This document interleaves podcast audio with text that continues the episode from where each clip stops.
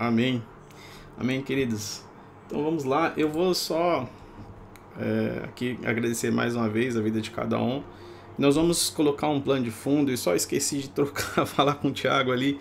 É, como é a Páscoa agora, né? Então eu comentei é, no Insta lá para colocar aqui sobre o tema Cordeiro Pascal. Sobre isso. E aí a gente vai precisar um pouquinho acessar em Gênesis 3 e Gênesis 2 então eu queria que se você, se possível, você tivesse com a sua Bíblia aí para anotar os versículos, os capítulos, que a gente possa ir juntos lendo a Bíblia aqui e acompanhando aquilo que Deus fala ao nosso coração. Amém? Então vamos lá. Eu só para colocar um plano de fundo aqui, eu vou ler em Romanos capítulo 13, verso 11 e 12. Diz assim: "E isto digo, conhecendo o tempo, que já é a hora de despertarmos do sono, porque a nossa salvação está mais perto de nós do que quando aceitamos a fé. A noite é passada, o dia é chegado, rejeitamos, pois, as obras das trevas e vistamos-nos das armas da luz. Então, esse é um, um, uma chamada inicial que ele está dizendo o seguinte: é, primeiro, nós precisamos despertar. E digo, conhecendo o tempo, já é hora de despertarmos do sono, porque a nossa salvação está agora mais perto de nós do que quando aceitamos a fé. E eu queria falar um pouco sobre este sono, sobre o Cordeiro Pascal e sobre tudo que Deus fez ali em Gênesis. Nós vamos fazer algumas conexões agora. Então, eu oro ao Senhor que pelo Espírito ele traga revelação ao teu coração, entendimento na tua palavra. Vamos lá. Quando nós estávamos ontem, né? É, Sexta-feira, e nós temos a Páscoa, você sabe que tudo começa na quinta-feira. E eu só vou colocar aqui uma, alguns pontos para que a gente possa se aprofundar um pouco mais sobre esta questão. Tá? Quinta-feira, uh, se alguém puder me ajudar aí, eu vou fazer algumas perguntas. Não tenha vergonha, porque são coisas que eu vou, é, uh, uh, junto aqui a gente vai aprender. Então, por exemplo, o que, que Deus fez no quinto dia? O que, que Deus fez no quinto dia? Deus fez os animais no quinto dia. E o que, que Deus fez no sexto dia? Nós já aprendemos em outra aula, Deus fez o homem. Então, no quinto dia, no quinto dia, ou seja, na quinta-feira, Jesus, ele agora entra em Jerusalém, porque era Páscoa. E o que é Jesus? Quem João disse sobre Jesus? Ele disse: Está aqui o Cordeiro pascual, ou seja, o cordeiro que tira o pecado do mundo. Se Deus fez os animais no quinto dia, Jesus começa no quinto dia já a sinalizar algo a Israel. Mas nós vamos pegar a última semana de Jesus na terra para entender. No quinto dia, quando Jesus chega ali, se apresentando como o animal que foi sacrificado antes da fundação do mundo, ou seja, o Cordeiro de Deus que foi sacrificado antes da fundação do mundo. É um simbolismo é um simbolismo. Por isso que ele está ali no quinto dia. E agora eu queria falar um pouco antes né, desse contexto, o que vai acontecer. Então eu queria que, se possível, acho que eu não passei esses, esses versículos aqui, são outros versículos, mas é Mateus, aliás, Marcos capítulo 5, verso 39 e o 41.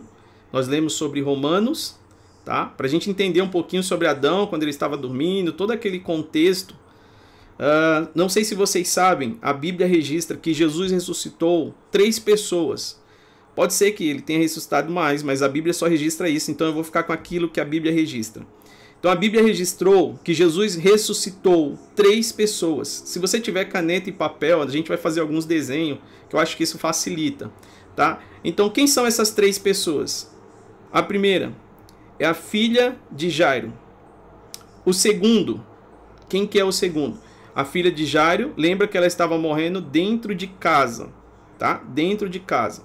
Mas Jesus disse bem assim, olha, ela só dorme, que como nós lemos em Romanos, ela só dorme. Então vamos lá. Quem é a segunda pessoa?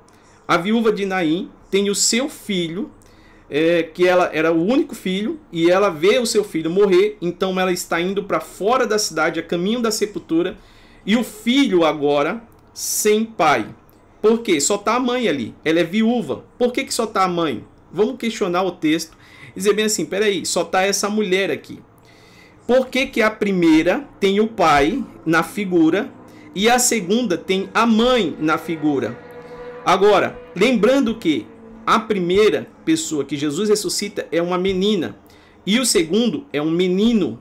E é isso que eu queria que você se atentasse a esses detalhes. Então vamos lá. Por que, que é uma, uma menina? Porque o pecado entrou por quem? Por uma mulher.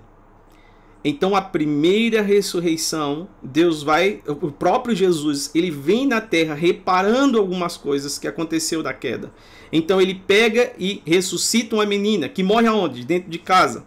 Por que dentro de casa? Aonde aconteceu o pecado? Dentro do Éden, ou seja, dentro do jardim, e o jardim fica dentro da casa. Então é uma mulher que morre dentro da casa. Mas depois, automaticamente, também morre o homem, Adão. E aí quando esses dois morrem, eles são tirados do jardim. Ou seja, o menino que está indo com a mãe, que é a viúva de Naim, ele está saindo para fora da cidade. Veja que um morre dentro de casa e o outro está saindo para fora da cidade. Qual é a terceira ressurreição? A terceira ressurreição fala sobre Lázaro. Agora, o interessante, por que, que é uma viúva? É uma figura de uma mulher. Sabe o que Jesus estava dizendo nesse contexto? Ele estava dizendo o seguinte: olha, Desde os tempos antigos, os gregos consideram que a justiça é baseada na imagem de uma mulher. Se tem advogado aqui, vai saber isso que eu estou falando. Se você lembrar aqui no Brasil, a justiça é representada por uma figura de uma mulher que está com os olhos vedados. Ok até aí? Beleza. Então, o que, que Jesus está simbolizando ali? Se esse menino está sendo levado pela mãe, que é viúva, que é uma mulher, ele está sendo levado morto agora para fora da cidade. Deus está dizendo o seguinte: a lei não salva, mas ela só protege até os limites da cidade. Por isso, a figura da mulher ali, ele está dizendo: isso tem a ver com a lei. Porque pela lei ninguém pode ser salvo. Mas quando Cristo chegou próximo a essa viúva, ele não toca no menino, ele toca, a Bíblia diz que ele toca no esquife. O que, que era o esquife? A madeira onde o menino estava posto. Então ali, Jesus estava sinalizando ressurreição da menina e ressurreição do menino, o homem e a mulher. Porém, ele está dizendo o seguinte: eu não vou tocar nele, eu vou tocar no madeiro, porque eu vou ao madeiro, e pelo, e pelo meu corpo no madeiro, todos serão ressuscitados. Até aqui, beleza? Aleluia. Amém. Então, qual que é a expectativa? A expectativa de Deus sobre esses dias é uma ressurreição sobre todos. Através da onde? Através do Cordeiro Pascual. Agora, o que, que tem a ver, Jean, isso com Gênesis, quando a gente começou lá sobre a morte? Lembra que tem uma terceira pessoa que o próprio Jesus ressuscita. Quem é esse homem? É Lázaro. Lázaro está onde? Lázaro já está dentro do túmulo. Isso fala com a própria ressurreição de Jesus. Então os dois representam Adão e Eva. Mas e o terceiro? O terceiro representa Jesus, porque agora ele já está no túmulo, não está dentro do jardim, não está indo para fora da cidade, mas ele já está no túmulo. Então agora falava sobre Jesus, agora falava sobre a ressurreição de Jesus. Pegou até aí? Onde que tudo começou? Tudo começou através de uma árvore. Por isso que Jesus vai e toca no madeiro, que é o esquife. E através de tocar ao madeiro, ele ressuscita os três. Ele e o homem e a mulher caída. Aquele, aquele toque que Jesus faz ali sobre o menino era a ressurreição de todos, a Páscoa, a ressurreição, não só a libertação, mas trazermos para a vida é uma libertação que traz para a vida. Agora, o interessante, eu não sei se vocês já ouviram, é, e aí eu vou pedir para que vocês desenhem no papel para que a gente possa entender isso. Eu queria que você desenhasse, quem tem caneta e papel aí, desenhasse um U de cabeça para baixo. Desenhe um U de cabeça para baixo aí. Depois você faz um tracinho desse U e desenha novamente um outro U de cabeça para baixo. Você vai ter dois U de cabeça para baixo e um tracinho. Conseguiu aí? Deu certo? Tá me ouvindo? Deu certo, deu certo. Beleza, beleza, beleza. Tá, o que, que você acabou de desenhar? Você acabou de desenhar um jugo. Jugo. É, isso é o que coloca sobre a cabeça dos animais, sobre a cabeça do boi, sobre a cabeça. Quando você quer arar a terra, você coloca o jugo. Lembra? Alguém lembra aqui que na Bíblia está escrito: é, andarão dois juntos se não estiverem de acordo? Alguém já me perguntou, pastor, eu não estou de acordo com a minha esposa, como é que eu vou andar com ela? E eu falei para ele o seguinte: esse versículo, querido, não serve para você, porque você não é dois, você é um. Então esquece isso aí. Vamos lá. O jugo é colocado sobre o animal. Para a gente entender agora, agora eu vou pedir a ajuda de vocês. Deuteronômio capítulo 22, verso 10. Deuteronômio capítulo 22, verso 10. Enquanto alguém vai abrindo, eu quero trazer a reflexão sobre esse menino e essa menina, sobre a morte e a ressurreição de Cristo. Aqui? Pode ler, por favor. Não lavrarás com junta de boi e jumento. Não lavrarás, não, ou seja, não are a terra usando um boi e um jumento sobre o mesmo jugo. O que, que ele estava dizendo? Se você colocar um boi e um jumento junto dentro desse jugo, esse, esses dois U que você desenhou de cabeça para baixo, ele está dizendo um dos dois vai quebrar o pescoço. Porque a força de um do outro é diferente. A passada de um do outro é diferente. Então, por isso, o que, que Deus está fazendo? O que, que Deus está fazendo? Aí ele está dizendo, é, 2 Coríntios capítulo 6, verso 14. Quem puder ler aí depois por favor, 2 Coríntios, capítulo 6, verso 14. Peguei. Por favor. Não vos ponhais em julgo desigual com os incrédulos, porquanto sociedade pode haver entre a justiça e a iniquidade, e comunhão da luz com as trevas. Tá, então lembre-se disso. Nós temos a figura de um homem e de uma mulher na ressurreição, e nós temos a figura de Jesus. Só que o plano de Deus, toda vez que ele une um homem e uma mulher, é tornando ele em um casal para a família e para a produção. Agora, quando agora dentro desse jogo que você desenhou, você pode colocar uma bolinha que representa a sua cabeça e você pode colocar para os casados, tá? Coloque outra bolinha no outro U que representa a cabeça da sua esposa. Ou seja, é um jugo, os dois andam juntos. Porém, quando Jesus morre na cruz, Jesus está dizendo o seguinte: Satanás, você sabe que eu não posso, eu não posso colocar dois animais de genéticas diferentes. Eu não posso colocar dois animais de genética diferente para arar a terra. Então você sabe também que quando há um casal, dois vai se tornar um.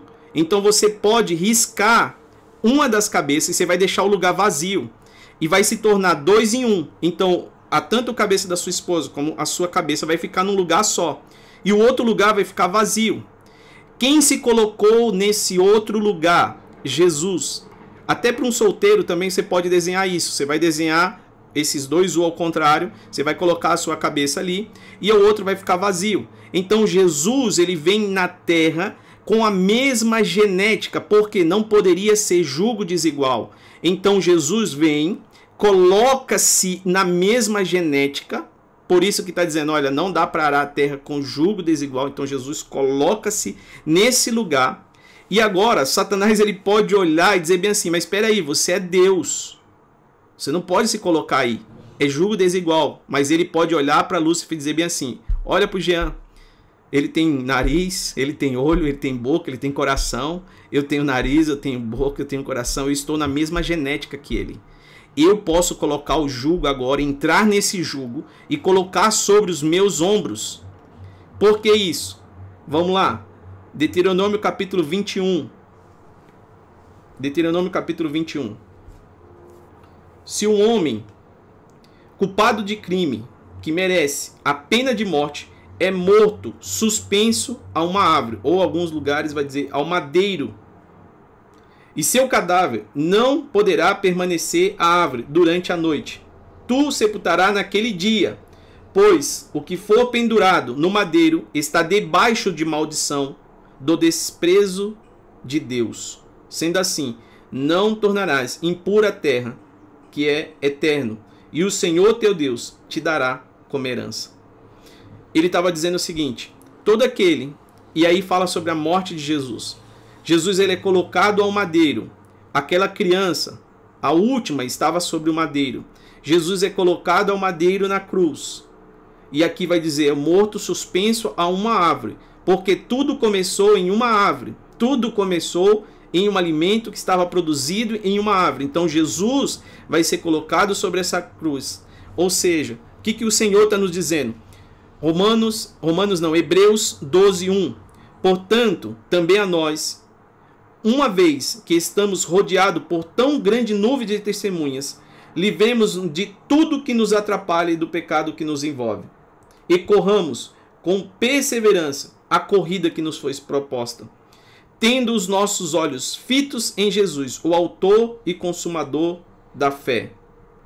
Ele pela alegria que lhe fora proposta, suportou a cruz, desprezando a vergonha, e assentou-se à direita de Deus. Como que Deus fez isso? Era necessário que Jesus entrasse nesse jugo, colocasse sobre os seus ombros, para que nós fôssemos libertos. Porque Isaías, quem pode ler Isaías 10, 27? Isaías 10, 27. Depois Isaías 9, 6 e 7. Isaías 10, 27, para que a gente possa entender o jugo. Isaías 10, né? Isso, Isaías 10, 27. Pronto, vou pegar aqui. Acontecerá naquele. Acontecerá naquele dia que o peso será tirado do teu ombro e o seu jugo do teu pescoço, jugo que será despedaçado por causa da gordura. Em algumas versões vai dizer por causa da unção. É a unção que despedaça todo o jugo. Então era necessário que Jesus colocasse sobre ele o jugo. Então ele pega o homem e a mulher, que são uma só, porque a gente vai entender isso um pouquinho na segunda fase. Eu só estou fazendo um plano de fundo aqui sobre a questão do jugo e a questão da morte tá? E agora nós vamos entrar nessa segunda fase, aí a gente vai ler bastante Gênesis agora na segunda fase, tá? Essa questão sobre Jesus vir é, no quinto dia, tudo começa ali, ele vai restaurando desde o quinto dia, agora ele assume esse jugo, ele coloca sobre ele e ele está dizendo o seguinte: eu vou despedaçar esse jugo, porque pela unção que há em mim. Então ele tira, por isso que ele diz: Vinde a mim, vós que estáis cansado e oprimido, que eu vos aliviarei. Isso é algo que Deus fez através desse simbolismo dessas três ressurreições: a filha de Jairo, o filho da viúva de Naim e Lázaro. Porque os dois, macho e fêmea, se tornam um, e Lázaro, ele está representando a Cristo. Até aqui, beleza? Isaías 9, 6 e 7. 9, 6 e 7. Isaías o quê? 9, 6 e o 7. Porque um menino nos nasceu, um filho se nos deu. O governo que está sobre os seus ombros, e o seu nome será maravilhoso, conselheiro, Deus forte, Pai da eternidade, príncipe da paz. Para que se aumente o seu governo e venha a paz sem fim sobre o trono de Davi e sobre o seu reino para o estabelecer e o firmar mediante o juízo, que é a justiça desde agora e para sempre. O zelo do Senhor dos exércitos fará isso. Amém, amém.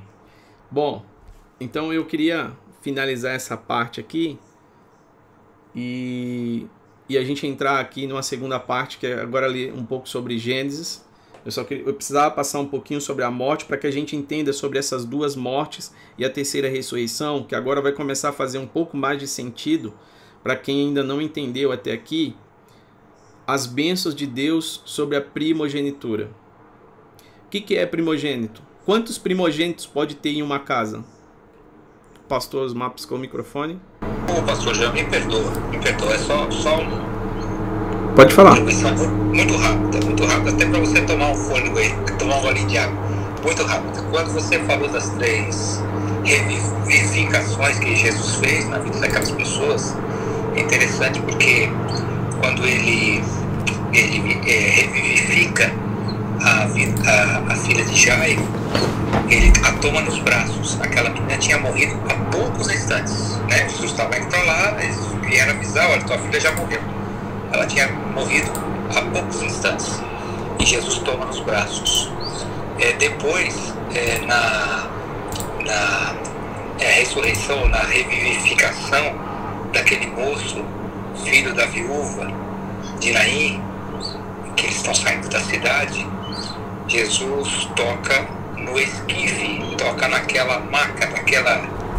Eles costumavam enrolar a pessoa em faixas e levar uma espécie de uma, uma, de uma maca, uma de homem. E, e aí Jesus, aquilo, a, a, a, morte já tinha acontecido, já tinham feito os funerais, demoravam alguns dias os funerais, já estavam saindo da cidade, os judeus né, não enterram dentro da cidade, e Jesus toca é, no esquife, toca naquela, naquela marca, é, um poder progressivo. Jesus mostrando o poder progressivo, o seu poder de forma progressiva. Quando chega na ressurreição de Lázaro, é, já fazia quatro dias que Lázaro havia morrido e Jesus não pega Lázaro nos braços, nem toca na, na, lá na tumba.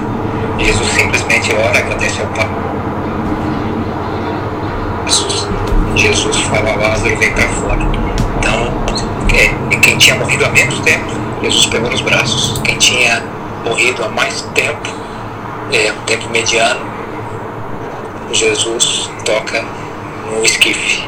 E quem tinha morrido há quatro dias, há mais tempo, Lázaro, Jesus nem faz isso. Jesus simplesmente chama para fora. Amém, amém. Glória a Deus, pastor. Que benção. Essas, é, há um simbolismo muito grande ali, né?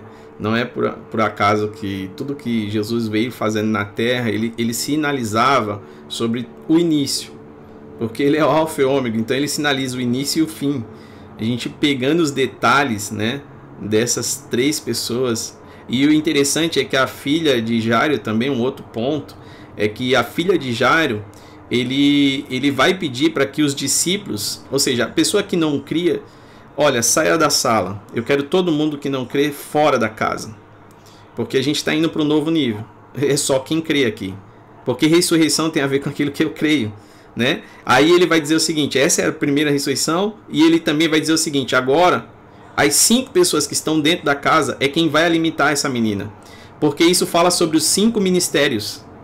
Então, quem vai alimentar essa menina, ou seja, quem vai alimentar a figura da mulher na Bíblia é a igreja. Ele está dizendo: vocês, os cinco ministérios, é que vai trazer alimento para a minha noiva. E o alimento, é claro, a gente sabe que é a palavra de Deus. Então que a gente possa se alimentar para poder repartir o pão que nós recebemos do Senhor. Que nem o apóstolo Paulo nos diz: o que eu recebi do Senhor. Você só pode dar aquilo que você recebeu. E não é simplesmente aquilo que você tem, mas aquilo que você recebeu dele. Mais alguém queria colocar alguma contribuição que eu já vou para o segundo tópico aqui. Ah, tá o pastor Brinco aqui, pastor Abraão. Já posso contribuir? Sim, sim. Você citou essa questão do, da, da, tipologia dos cinco ministérios é, cuidando da menina, né? Que eu vejo também especificação, até porque o texto da o texto de esse texto da ressurreição da filha de Jairo, ele é muito é muito aplicado essa ideia da mulher. Você tem uma mulher sofrendo 12 anos aí, uma menina de 12 anos. Então você tem aí princípio de, de milagres, né?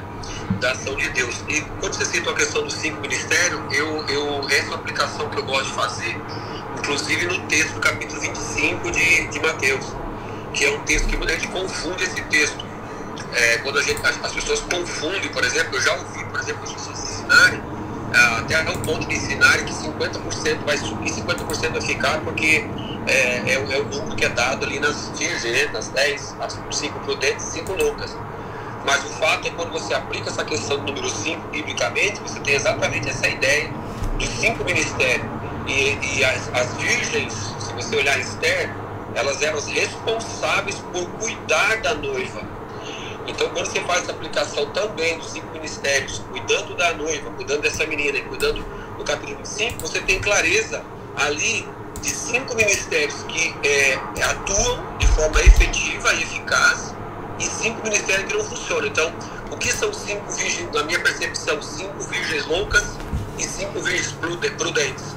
Prudentes são os ministérios que funcionam no cuidado da noiva e os que a louca são os que não funcionam. Por exemplo, ministério apostólico, profético, evangelista, de pastor, de mestre. Esses são cinco ministérios dados por Cristo à igreja para cuidar da noiva. Então, cinco virgens prudentes, por exemplo, o que é uma virgem prudente no ministério pastoral? É um pastor que funciona no corpo. O que é um louco? Um louco é que não funciona, que ele trabalha com o seu próprio ventre. Então, eu faço a aplicação também ali é, relacionado às dez virgens, que é o responsável por cuidar da noiva, preparar essa noiva para que o chamado, do, quando acontecesse o chamado do noivo, ela estivesse pronta, né? E esse é o papel que eu vejo aí dos cinco ministérios, é cuidando da noiva. Pastor Abraão, pastor Jean, eu sei que o assunto é Gênesis, né? Mas só para contribuir, só, dessa vez vou ficar calado depois. É, eu tenho também uma aplicação que eu faço nesse texto, quando Jesus manda todos saírem e fica o pai, a mãe, Pedro, Tiago, João e ele é, eu tenho também uma aplicação que é o seguinte: o pai que ficou é, representa o provedor, a razão, né, os projetos. A mãe que ficou dentro do, do local representa proteção, cuidado, colo.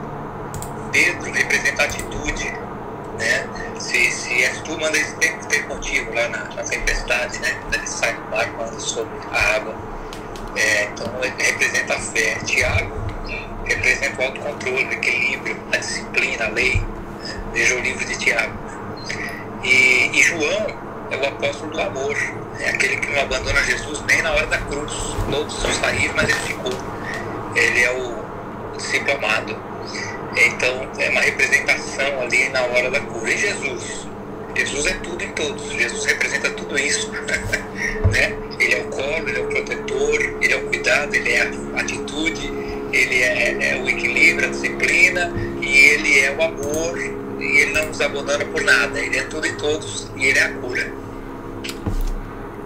Amém, amém, amém. Glória a Deus, pastor Omar, pastor Abraão, obrigado aí. Tem o John aqui também, o Brinco. Nós vamos entrar na segunda parte é, sobre Gênesis 8, tá? E agora eu queria que você pudesse abrir em Gênesis 8, o verso 4 quem puder ler Gênesis 8, 4. Gênesis 8, 4, né? Isso. Isso.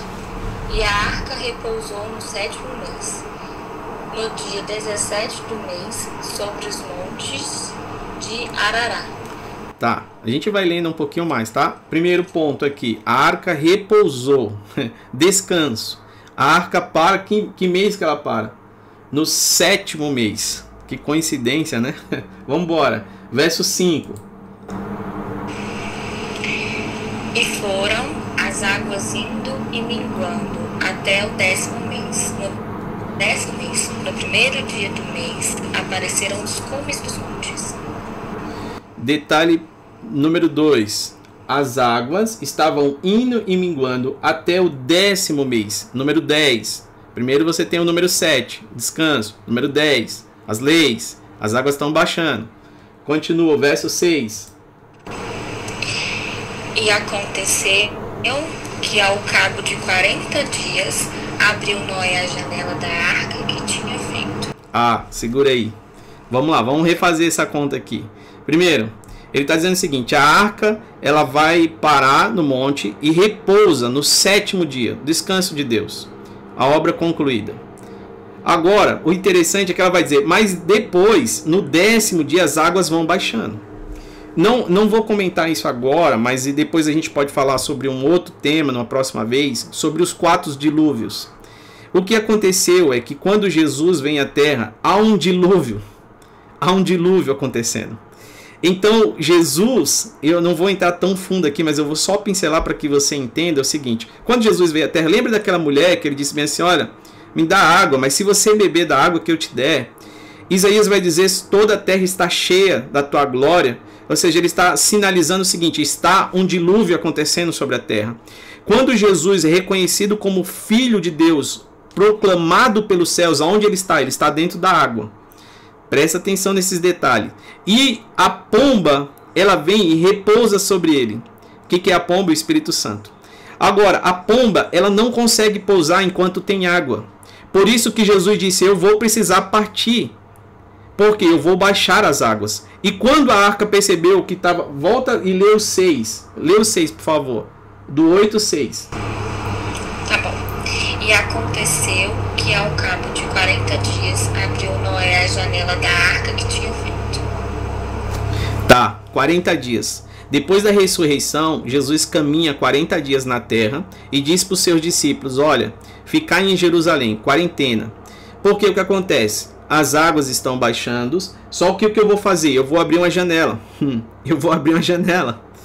Porque Noé abre uma janela, a porta está fechada, quarentena, a porta está fechada, lockdown. Mas ele está dizendo: eu vou abrir uma janela, mas as águas precisam baixar totalmente, porque se eu não for, ele não vem. Quem é ele? A figura do Espírito Santo está como uma pomba. Você sabe que pombo, eu já criei pombo, né? Doideira isso.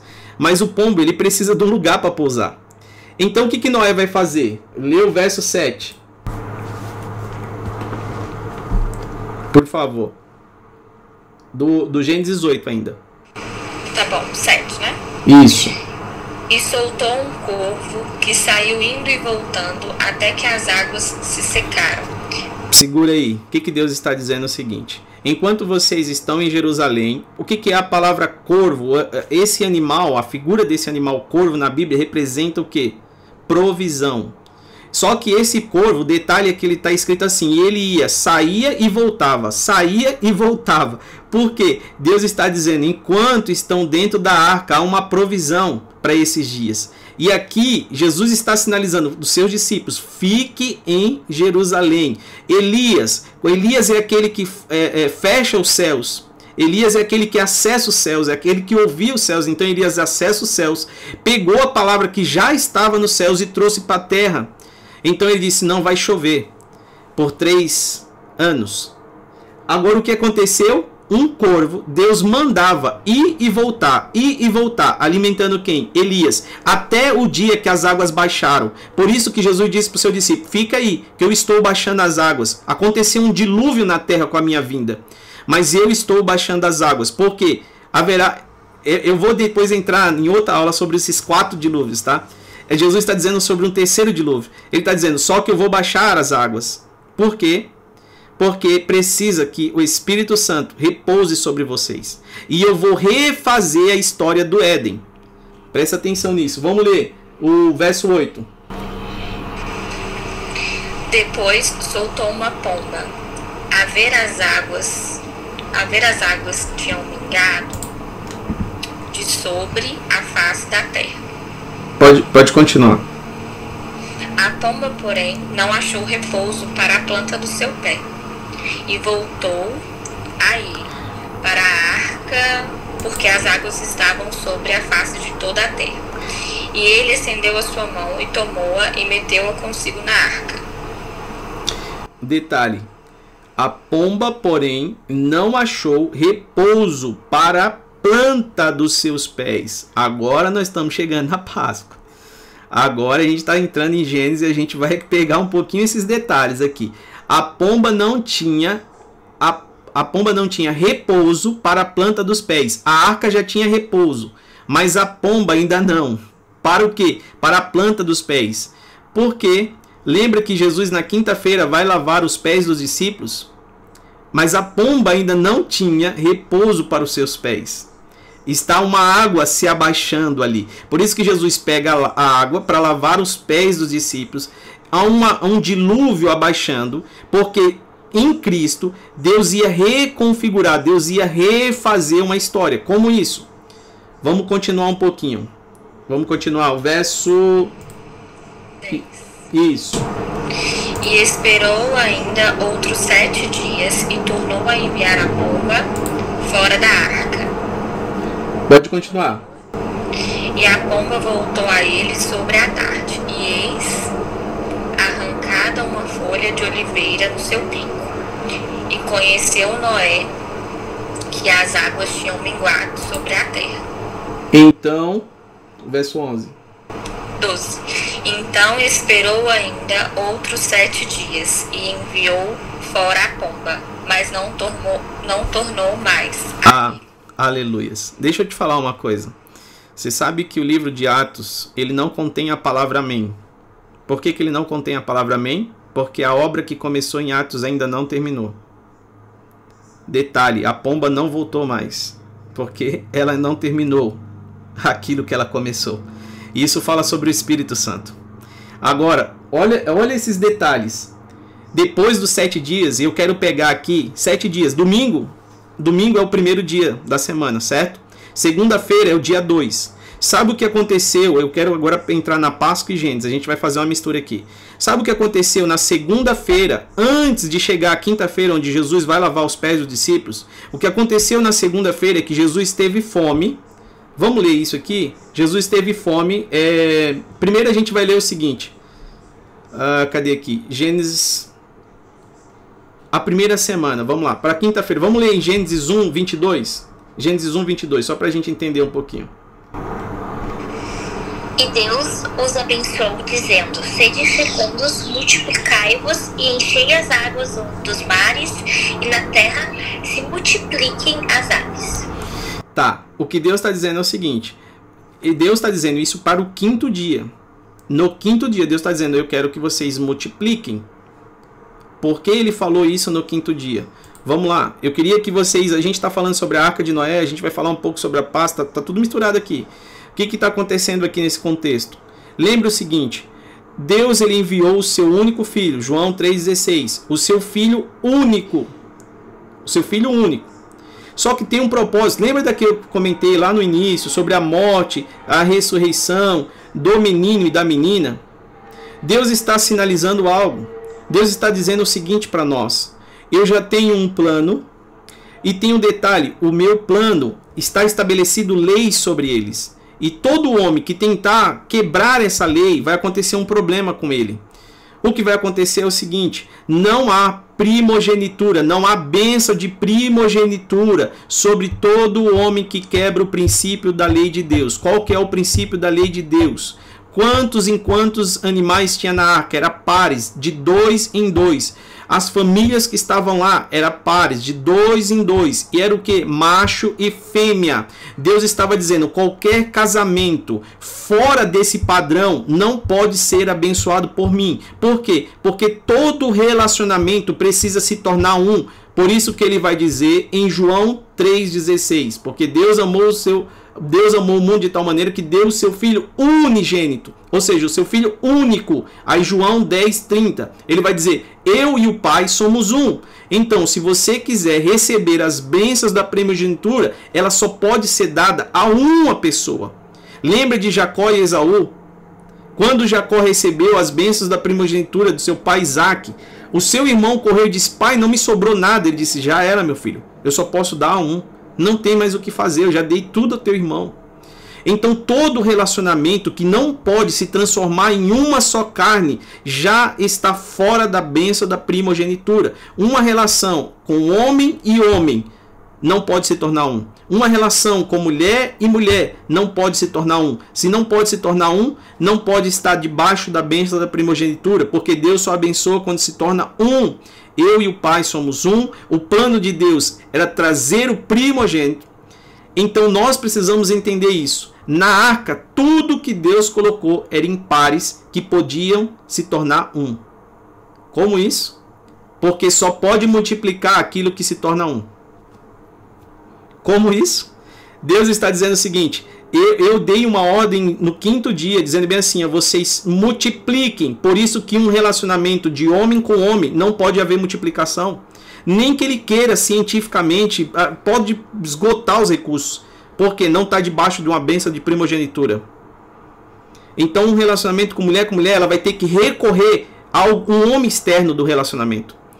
Um relacionamento com homem com homem, ele vai ter que recorrer a uma mulher externa do relacionamento.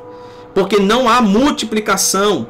Está fora de um princípio, um cosmo de Deus, que é o casamento. Não é você que cria o casamento, você entra e dentro desse cosmo existem as suas leis. E ela opera baseado naquilo que Deus determinou desde a criação do mundo. Por isso que se eu quero as, as bênçãos de Deus, eu quero a bênção da primogenitura, eu preciso estar com Cristo, porque ele diz: Olha, eu e o Pai somos um. Jean, quando você está em mim, precisa que você suma e que se torne um só. Eu e você precisa ser um. Amém até aqui? Amém, amém, amém. Amém, amém. Tá. A base para multiplicação de Deus, então você sabe que é uma família.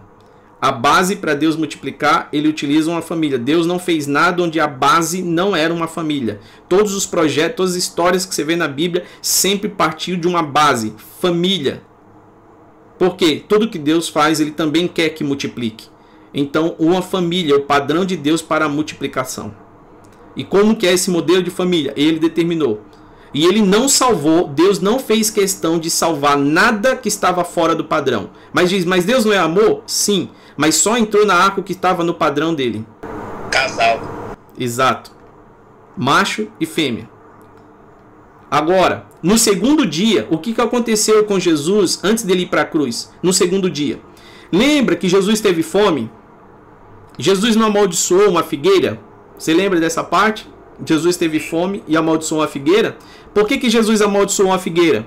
Porque ali era o segundo dia. Lembre que domingo é o primeiro dia. Era uma segunda-feira, quando começa o processo da crucificação. Então vamos pegar o segundo dia. O que, que aconteceu no Éden? Tudo começou através de uma árvore e uma desobediência de comer de um fruto. Jesus estava com fome no segundo dia e agora Jesus amaldiçoou uma árvore. Hum, tem um mistério aqui. Por que, que ele amaldiçoou uma árvore? Porque ele sentiu fome e essa árvore não deu alimento. E ele está dizendo o seguinte: desde o Éden, você ouviu a minha voz dizendo: crescer e multiplicai. Por que, que agora eu cheguei aqui e você não tem multiplicado? Porque você desobedeceu a minha voz. Assim como Adão desobedeceu a voz, aquela árvore tinha desobedecido a voz. Não sei se você lembra, mas muitas parábolas Deus nos usa como árvores. Porque ele está dizendo: a árvore que desobedece a minha a minha voz não tem como multiplicar, não tem como dar fruto. Tem que estar tá debaixo de uma voz. Qual que é? Eu vou falar muito o número 2 aqui para que a gente entenda o seguinte: qual foi o primeiro casamento que Deus fez? Para mim, não foi Adão e Eva, mas foi Cristo e a igreja, porque antes de dizer haja luz, ele disse haja cruz. Então o primeiro casamento foi entre Cristo e a igreja. E qual que é a ordem que Deus deu para Adão e Eva? Olha, Eva, eu vou te dar uma chave. Se você submeter ao seu marido, se você for submissa ao teu marido, essa tá aqui tá a chave. Se você for submissa ao teu marido, mas essa chave foi para Eva? Não, não, não, não. Ele deu primeiro à igreja. Ele está dizendo bem assim, ó, esposa minha, a igreja, a noiva de Cristo. Ele está dizendo, se você submeter a mim, você, lembra que os discípulos ficaram maravilhados, dizendo bem assim, meu Deus, como é que a árvore secou na hora? E Jesus se virou para ele e disse bem assim: é simples. Se você submeter, obra maiores vocês vão fazer. Porque é isso que Deus falou sobre o casamento. Esposa, você vai fazer muito mais quando você aprender o princípio da submissão. Igreja, você vai fazer mais se você aprender a estar submissa ao noivo, submissa ao marido. Jean. Pode falar. Contribui aí é, e lembrar também que por que, que Cristo tem essa autoridade, né?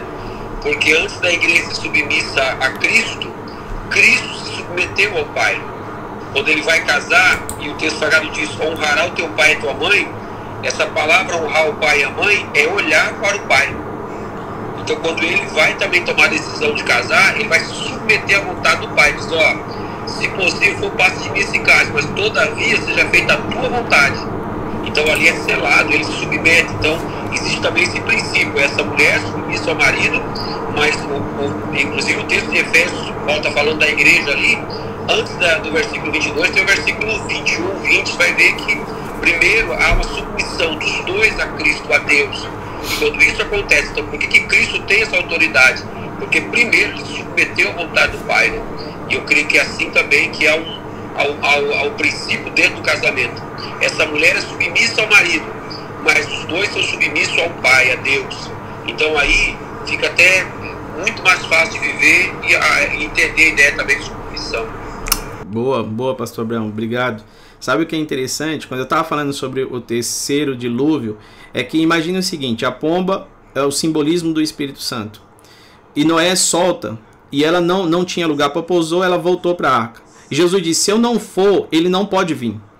Porque Jesus estava dizendo: ainda há um dilúvio aqui. Mas eu vou baixar as águas. E, e, há um simbolismo na história, se você perceber, sete dias, décimo, décimo mês, ali fala sobre as leis cumpridas em Jesus, o sétimo dia, que é o descanso. Aí, o interessante é o seguinte: por que, que Jesus precisa baixar as águas? Entenda o seguinte: quem já viu, quem já viu o Rio São Francisco ou qualquer rio no Nordeste, quando tem muito calor, as águas baixam, o rio seca. Você percebe que aquela terra fica seca. Mas deixa eu te falar um detalhe: embaixo daquela terra tem água. E como é que Deus começou toda a história? Pegando o homem com uma lama. Então o que Deus estava dizendo é o seguinte: eu vou refazer. Quando eu baixo a água, é que agora a água está dentro da terra e agora nós podemos pegar o pó, o barro e a água e tornar de novo o homem um corpo vivente. Porém, dessa vez eles vão ficar em Jerusalém. E nós novamente vamos soprar o nosso espírito, porque agora o espírito tem lugar para repousar, tem terra. Enquanto ele não vai, não há terra. Não há terra para repousar, porque Jesus é esse, é esse. Depois eu entro mais em detalhe sobre isso, a gente pode marcar um outro dia mas ele está dizendo o seguinte: para a pomba que Moisés, que Moisés não, que Noé solta, ela precisava encontrar algum lugar para pousar. E quando ele solta, que ela não volta mais, é porque ali ela tinha encontrado um lugar para pousar. O Espírito Santo, ele veio em nós, porque ele precisa de um lugar para repousar. E você está dizendo bem assim: como lugar para repousar? Vamos, vamos lá. Todo corpo Todo corpo sem um espírito é um corpo ilegal. Todo espírito que está na terra sem um corpo é um espírito ilegal. Então todo espírito precisa de um corpo para entrar na terra, para estar na terra. Por isso que o diabo luta tanto para entrar no corpo de uma pessoa. Por quê? Porque Deus reservou regiões que só pode ser acessada quem tem um corpo. Por isso que Satanás para entrar no Éden, ele precisou de um corpo. Então você tem um corpo. Deus te deu uma autoridade sobre isso. Você pode ir aos lugares e acessar lugares que o inferno não pode. Por isso que ele luta por um corpo. Porque todo espírito que está na terra sem um corpo está ilegalmente você pode expulsar ele. Todo mundo que morre, o espírito volta a Deus. Porque senão ele é um espírito ilegal na terra. Quando nós entendemos isso, que nós viemos do pó da terra. 70% do nosso corpo é líquido, que nós falamos lá da outra vez. Vamos ver um pouquinho aqui em Gênesis 3:7, quem puder ler, por favor. Então foram abertos os olhos de ambos e conheceram que estavam nus. E, e cozeram folhas de figueira e fizeram para si aventais. Ah, detalhe. Qual que é a folha aí? Figueira. Jesus na segunda-feira, ele tinha o que? Uma figueira. Hum. Então, do dia da queda, Adão comeu fruto errado e por isso ele se vestiu com a roupa errada. Aí Jesus vem na segunda-feira, antes, isso eu estou falando, a segunda tem a segunda, terça, quarta, quinta, sexta, sábado e domingo. Domingo é ressurreição. Na segunda-feira, o que Jesus faz já simbolizava desde o princípio entre Adão e Eva. Por quê? Aqui também tem uma figueira. Aqui tem uma figueira que não dá o fruto. E o interessante disso é que ele pega, ele pega as, as folhas da figueira, faz uma roupa para si. Só que o detalhe é, vai em Gênesis 3:21. Senhor Deus vestimentas de peles para Adão e sua mulher e os vestiu. Tá, então quando Deus chegou na reunião, Deus disse o seguinte: homem e mulher, se vocês comerem desse fruto, vocês vão morrer. Essa é uma sentença. O detalhe é que quando Deus chega na reunião, Deus já tinha sacrificado o animal. Ele veio com a pele na mão. Algum animal precisou morrer. Por isso que João vem dizendo: Esse é o Cordeiro de Deus, que tira o pecado do mundo. Na quinta-feira foi o quinto dia. O quinto dia é o dia que Deus criou os animais. Por isso que Jesus começa a Páscoa. Na quinta-feira ele entra como o Cordeiro de Deus que tira o pecado do mundo. Então, quando Deus chega na reunião da queda, Deus estava dizendo: Olha, tem um detalhe. As minhas pisaduras eu quero que ele ouça. Isaías vai dizer: Pelas suas pisaduras nós fomos sarados. Então Deus faz questão, naquela reunião, que Adão ouvisse as suas pisaduras. E ele corre e se esconde. Por quê? Porque Adão ouve as pisaduras e naquele momento Deus já estava sarando. Por quê? Porque Deus já estava vindo com uma veste nova e um animal precisou ser morto para isso. E aqui é um simbolismo sobre o Cordeiro de Deus que foi morto, 1 Pedro, Cordeiro de Deus que foi morto antes da fundação do mundo, mais conhecido nesse tempo presente. Então veja que toda, toda aquela reunião, Deus já tinha um plano e já executou o plano antes mesmo dele chegar até Adão. O plano já estava em execução as suas pisaduras fomos sarados. Aí, o que, que Jesus faz na quinta-feira? Ele lava o pé dos discípulos. Porque ele deu uma sentença no Éden, dizendo bem assim: Olha, serpente, você tem legalidade para comer do pó da terra. Então Pedro não entendeu nada, dizendo bem assim: Como é que eu vou ser submisso? Não, não, não vou fazer isso aqui, não, não vou deixar que você faça isso, não. E naquele momento, Jesus diz: Pedro, o que eu faço agora você não entende, mas é necessário. Porque senão você não tem parte comigo. Que, que ele estava dizendo? Eu vou lavar os teus pés, eu vou tirar o pó, eu vou tirar a sujeira. Por quê? Porque isso é o Cordeiro de Deus no quinto dia, que lava os pés dos discípulos no quinto dia, porque no sexto dia Deus criou o homem. Então no sexto dia Jesus vai à cruz. Ele estava dizendo: quando eu cheguei na reunião de Adão e Eva, eu já tinha me colocado no lugar da condenação. Por isso que no sexto dia, que é a sexta-feira, Jesus vai à cruz. Ele está dizendo: Eu vou no lugar do homem que foi criado no sexto dia. Eu vou à sexta-feira à cruz. Porque. Pode falar, Abraão. Me permite, Jean, é, é importantíssimo estar falando aqui. Eu preciso, contribuir com você também. Ah, e essa, essa, essa tem que ser a clareza para nós, né? É, de que a salvação ela é provisão de Deus. Ela é provisão integral de Deus. Deus proveu a salvação. Né? O homem caído, Deus veio. E olha o detalhe: o homem está caído e Deus continua vindo. Então a gente tem muita vezes a gente cria uma barreira. Deus só fala se você estiver imperfeito. Não. O pecado não afetou Deus, o pecado afetou o homem, né?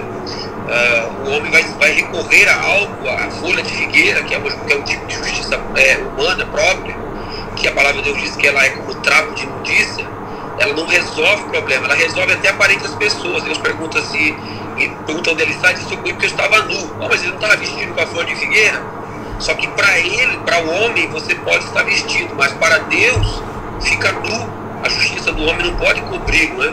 E Deus então se apresenta, e aí está a essência daquela, daquela expressão que muita gente usa de forma errada, que é melhor obedecer do que sacrificar. Então a pessoa usa isso muitas vezes a questão de serviço na igreja, ao mandato, não tem. Por que, que é melhor obedecer do que sacrificar? Porque todas as vezes que alguém desobedece, alguém inocente tem que morrer. Então Deus, Deus não pediu sacrifício, Deus pediu obediência, Deus pediu para que não comesse da árvore.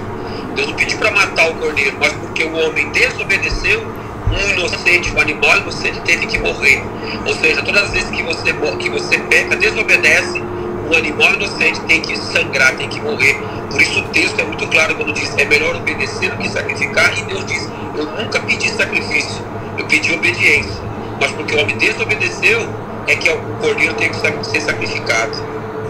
Pode dar um parênteses? Pode, pode, brincou. Ô, Glória. Não, estou aqui só aprendendo demais, e só um parênteses aí que o pastor Abraão disse com muita propriedade, que embora o homem tenha pecado, Deus continua vindo. Gente, essa frase é, ela, ela é extraordinária, né, velho? O que que para Deus, né? Muita gente acha que Deus ele é paralisado no nosso pecado, pelo contrário. Uh, eu estava na praia outro dia, só para fechar aqui para você entender, né? E a praia tava, tava o mar estava alto, né? Tava todo mundo mergulhando na mesma água, mas o salva-vidas só sai do seu lugar para efetuar um salvamento se alguém se afogar. O salva-vidas está ali, queridão. Tá todo mundo na mesma água, mas quem estiver nadando tranquilo na água, não estiver passando perrengue, né? Tá tudo certo, o salva-vidas só tá de olho. Mas ele só vai sair do seu lugar na direção de alguma pessoa se essa pessoa estiver se afogando. E assim é a natureza do nosso Deus. Independentemente do seu pecado, não é você permanecer nele, mas independentemente do seu pecado, Deus continua vindo, Ele é o Salvador. Glória a Deus, glória a Deus. Cara, é só pra gente. Mateus 21, Mateus 21, 18, que vai falar sobre a segunda-feira. Mateus 21, 18 vai dizer sobre a segunda-feira. Lembre que nós estamos na última semana. Cedo de manhã, ao voltar para a cidade, teve fome. E vendo uma figueira à beira do caminho, aproximou-se dela. E não tendo achado, senão folhas, disse-lhe: Nunca mais nasça frutos de ti. E a figueira secou imediatamente. Presta atenção no detalhe. E sendo. Por que, que a Bíblia vai fazer questão de mostrar esses detalhes? E sendo de manhã. Porque na viração do dia, Deus visita Adão e Eva. E ele sente fome de manhã.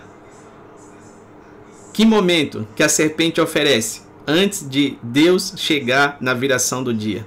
Ou seja, pela manhã, porque pela tarde ela sabia que Deus estaria na reunião.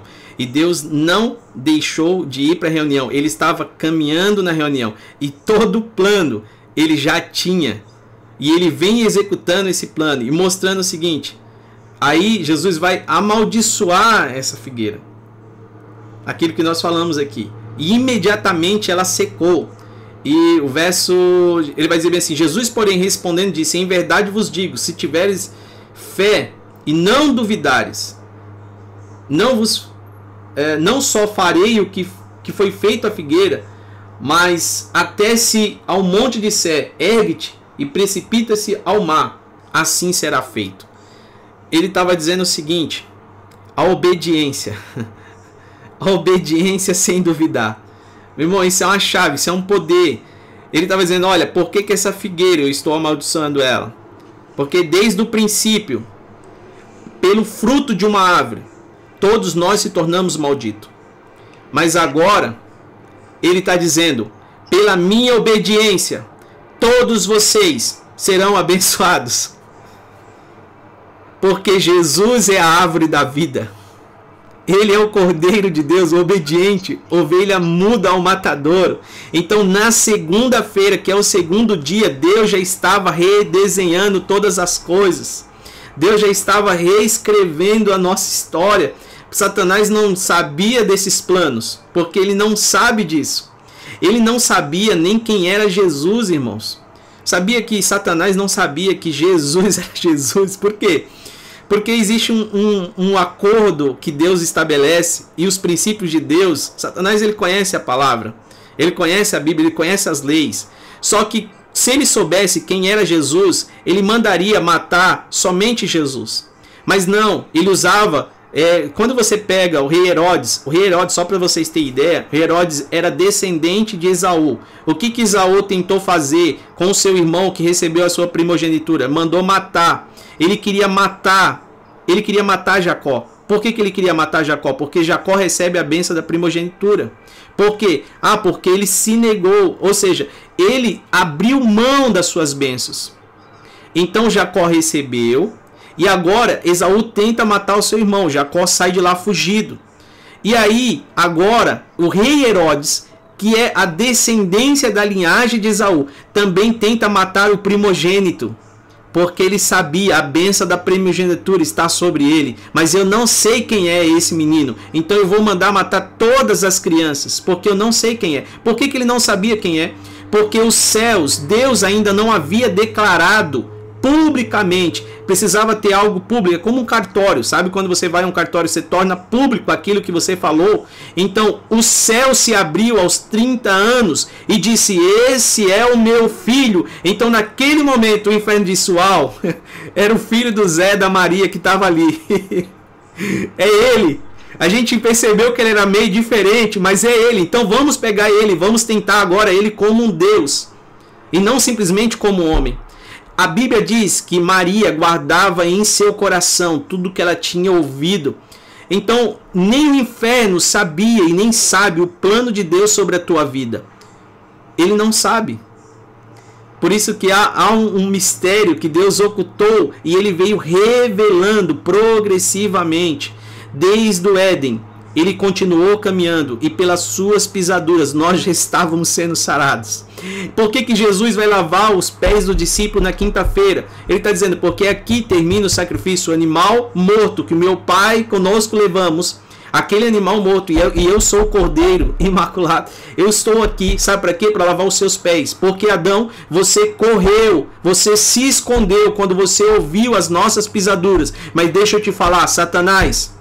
Eu estou limpando os pés deles, porque agora chegou a sua hora. É você quem vai correr quando ouvir os pés deles chegando dentro de uma casa, chegando a uma praça, chegando a um supermercado, chegando ao trabalho. Por quê? Porque os pés deles agora estão limpos. E deixa eu te falar, Satanás, Isaías vai dizer o seguinte: como são formosos os pés daquele que anuncia as boas novas.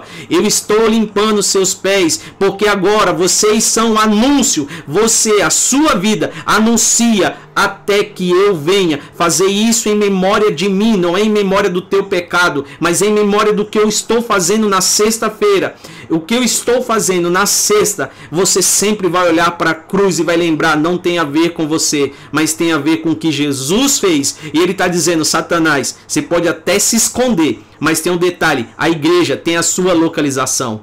Adão, aonde está você? Eu tenho a sua localização. Você é quem está perdido, porque você saiu de mim. Mas em Cristo, Ele está dizendo: você volta para mim. Eu te dou vestes novas. E agora você tem a localização da serpente. Por isso você, igreja, denuncia aonde a serpente está se movendo. Se é na área da cultura, se é na área da escola, se é no governo, a igreja, ela é oprimida. Existe uma opressão do reino das trevas. Por quê? Porque ela sabe a localização da serpente. E a igreja denuncia isso. Amém? Amém. Amém. Tremendo, Deus. Glória a Deus, é isso aí. Meu Deus do céu. Então vamos lá. Quero louvar o hino aí, o Thiago, não sei se o Thiago tá por aí, a gente continua. Tremendo, Pode, pode prosseguir. Amém. O Emerson tá aí também, né? Tá aí? Pode. Eu tô, eu tô aqui, tô comendo Bíblia. Às três e meia eu tenho que sair, que eu tenho tô cinco horas online hoje. Mas tô aqui ouvindo, sendo alimentado. Mas tá, tá com violão aí, né? Tem uma canção que enquanto o pastor ministrava, eu lembrei uma música muito bonita que diz Tu és minha vida, Jesus, és meu amigo e a tua vontade, doce Espírito, meu alimento. Sem ti Sou como um vaso de barro, pronto a ser quebrado para ser o que queres em mim. A tua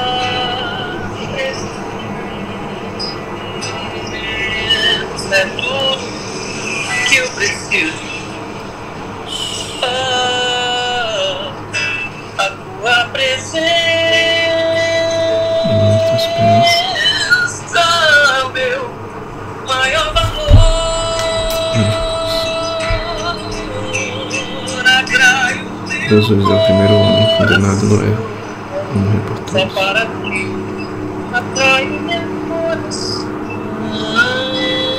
Vamos comer. És tudo que eu quero. Aleluia. Atrai o meu Atrai nosso coração para ti, Jesus. para ti, Senhor. Atrai nosso coração para ti, Jesus. Aleluia.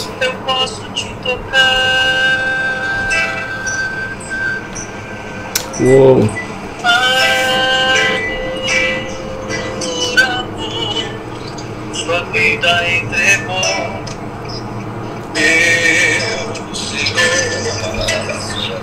Humilhado foi como a flor machucada no jardim, morreu por mim, pensou em mim e amou.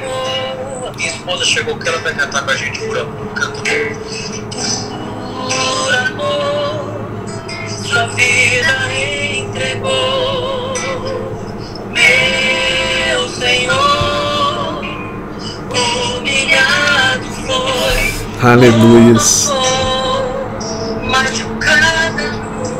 Oh, Ramande Bassore canta lá baixo. Aleluias. Pensou em mim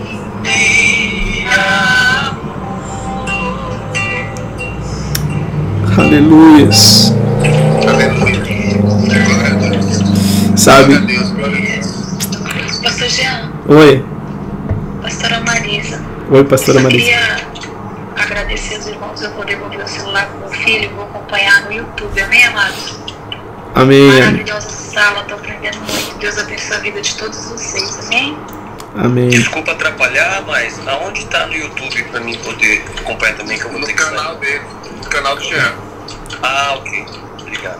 Deus abençoe, amados. Amém. Pastor Júlio. Amém, pastora. Obrigado, viu? Obrigado, pastora.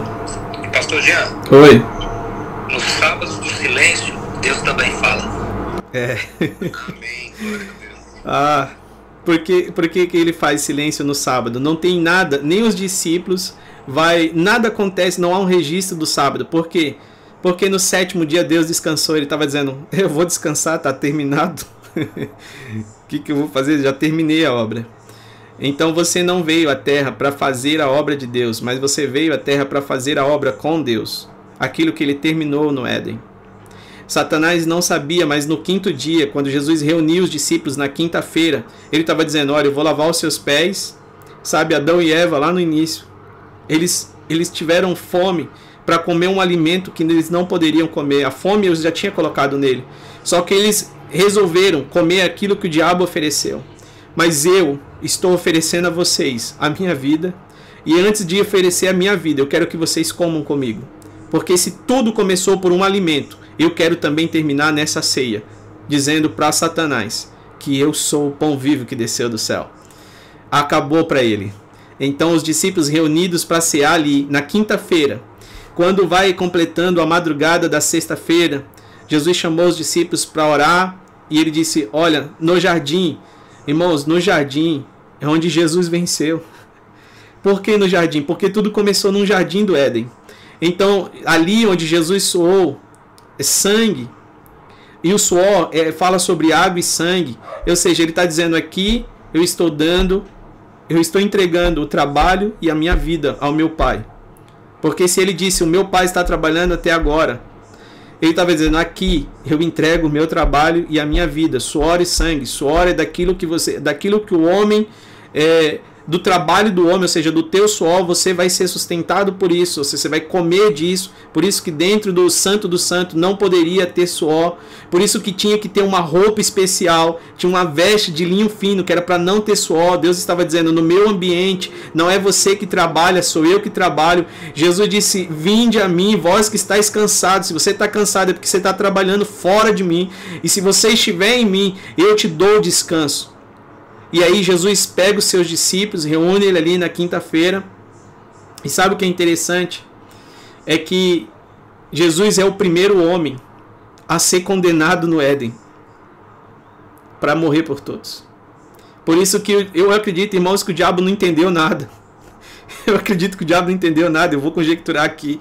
Mas ele olha, ele oferece o fruto, eles comem, ele fica esperando. Cadê que eles não morrem? Cadê que eles não morrem? Deus está chegando, Deus está chegando. E Deus chega na reunião e ele não entende nada, porque Adão e Eva continuam vivos.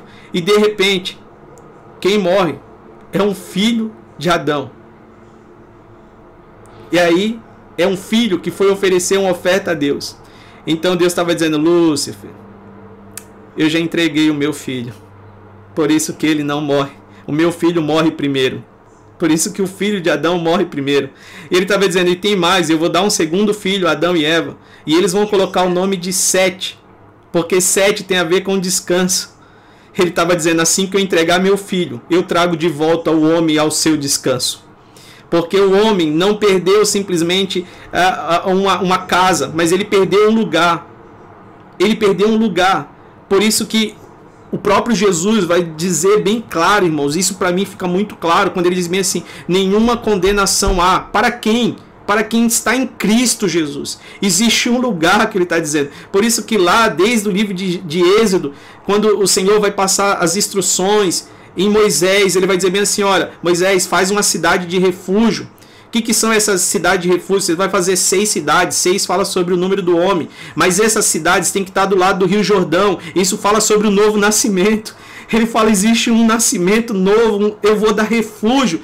Mas ele estava dizendo: olha, quando vier alguém que matou sem querer e ele correr para essa cidade, ele vai ter dois anciões na porta. Esses dois anciões vão ouvir essa história. E quando esses dois anciões ouvir essa história, eles vão conferir e eles vão liberar os portais. Essa pessoa vai poder entrar e sempre que ela estiver dentro dessa cidade, nada vai poder mais tirar a vida dele. Nem ninguém vai poder. Deus está dizendo: eu mesmo vou proteger. Não é só a cidade que protege, eu protejo porque eu sou a cidade. Tudo começa no jardim e em Apocalipse termina em uma cidade. Ele está dizendo: eu sou a cidade. Aí aquelas pessoas que estavam ali dentro daquela cidade de refúgio, elas só tinham uma possibilidade de sair daquele lugar para voltar para sua casa. Qual que era? A possibilidade era quando o sacerdote da sua cidade morresse. Então, Deus enviou o sumo sacerdote. Ele morreu. E quando ele morreu, ele está dizendo no domingo: Vamos, pode retornar para casa. Porque agora dois anciões vai voltar com você até a casa, que é o teu, a tua origem.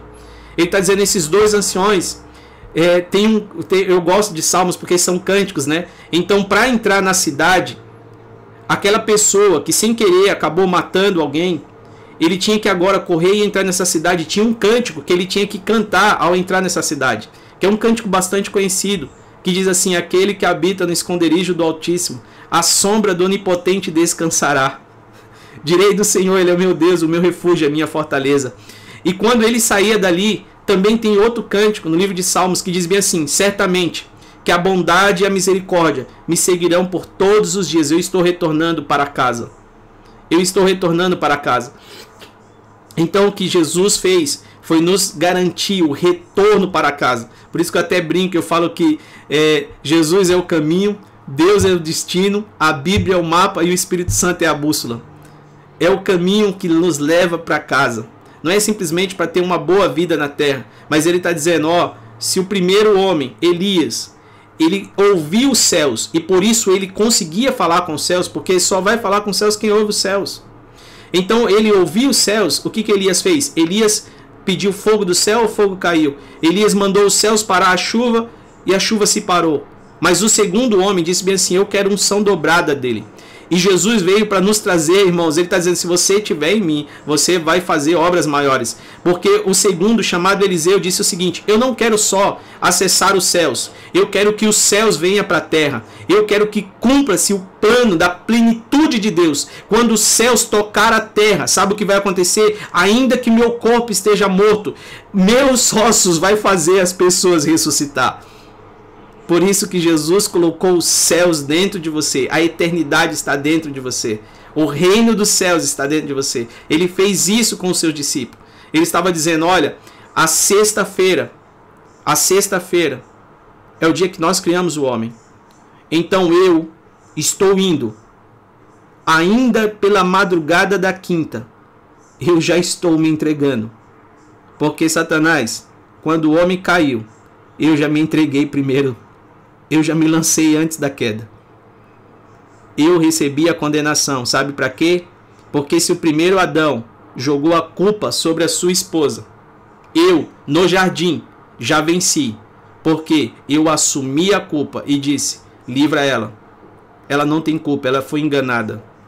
Eu assumo a culpa por ela. Jesus assumiu a culpa por nós. Ele disse: Deixa minha noiva viva, eu assumo a culpa dela. Então por isso que para mim o Éden é onde Jesus terminou todas as coisas. Como? Lá no jardim do Getsemane ele vai provar isso. Porque ele vai dizer para os discípulos: ora comigo. E nenhum deles conseguiram orar. Ele dizendo: ora. Chegou uma hora que Jesus disse: vamos, está pronto. ele estava dizendo: está acabado. Já era. Eu entreguei a vontade ao Pai. Então a cruz é só um extrato daquilo que eu fiz no jardim. A cruz é tornar público aquilo que eu executei dentro do jardim, onde o homem caiu, no jardim. Eu estou tornando público agora no madeiro, na cruz. Jesus tornou público aquilo. Pode falar, pastor. Tremendo sua colocação. Eu lembrei do, eu lembrei do, do tabernáculo, Jean. Porque o pastor Osmar falou que no sábado, né, é, dia de descanso, Deus trabalhando, né? Ah, o átrio ele tinha a luz do sol, no santo você tinha a luz do candeeiro, tinha que manter a luz acesa, mas no santíssimo não tinha luz nenhuma.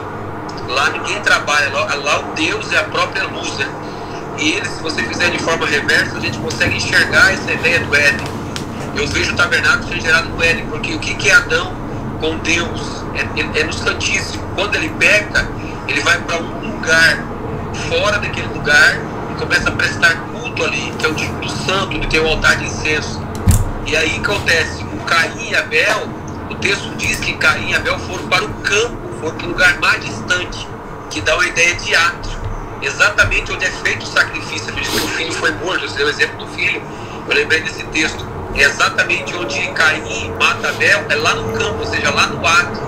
E no átrio que tinha o altar de sacrifício. Se você fizer esse processo reverso, vai ver que Cristo ele sai do Santíssimo ele vai para o santo e vai, esses 30, depois de 30 anos, ele vai para o ato. E ele é morto fora do ato, exatamente, e traz o homem de volta para dentro desse Santíssimo, como sendo sumo sacerdote, né, trazendo esse homem do sacrifício que é apresentado no lugar onde ninguém trabalha, que é o Santíssimo, onde a luz de Deus brilha. É exatamente a Bíblia é, tendo Cristo como sua chave principal, tudo aplicado a Ele, e trazendo esse conceito desde o Éden, do tabernáculo do ato, a ideia, a ideia do, do, a ideia do holocausto que era feito fora, que era queimado totalmente fora. Então tudo aí expressando exatamente essa ideia do descanso.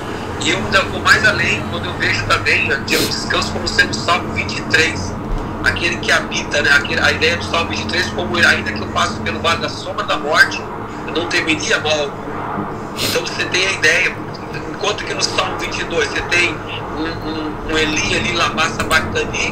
No Salmo 20, 23 você tem um Jesus aí do vale da sombra da morte. E você tem nos 24 ó, portas abertas, abrindo a ressurreição, a ideia dele entrando. Então, a Bíblia se, se citou salmos que eu estou falando isso. A ideia da Bíblia sendo uma coisa só. Amém. Excelente, Abraão. Excelente. Obrigado, pastor Abraão. Obrigado a todos que têm contribuído. Eu só queria deixar mais dois versículos, e aí a gente abrir aqui. É... O primeiro, quem puder ler, está em Hebreus capítulo 12, verso 23 e o 24. E a igreja dos primogênitos, arrolados nos céus, e a Deus, o juiz de todos, e aos espíritos dos justos aperfeiçoados, e a Jesus, o mediador da nova aliança, e ao sangue da aspers, aspersão, que fala coisas superiores ao que fala o próprio Abel. Ah, olha o que ele vai nos dizer. A igreja, a, a, aqui na minha versão, por exemplo, tá, uma das versões está assim: a Universal Assembleia e a Igreja dos Primogênitos. Restaurar a primogenitura. Ele está dizendo porque Cristo é o primeiro. Cristo é o primeiro. Então ele reuniu a igreja dos primogênitos, ou seja, a bênção das primogenituras. É quando aquilo que a gente tinha dito no início, quando dois se tornam um.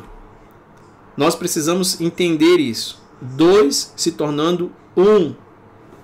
Agora, João capítulo 1, verso 26. João capítulo 1, verso 26, a gente vai ter aqui a sequência de três dias. É... João capítulo 1, 26, né? Isso. João respondeu-lhes dizendo: Eu batizo com água, mas no meio de vós está um, a quem vós não conheceis. Aquele. Pode, pode continuar. É assim, 26, né? Isso.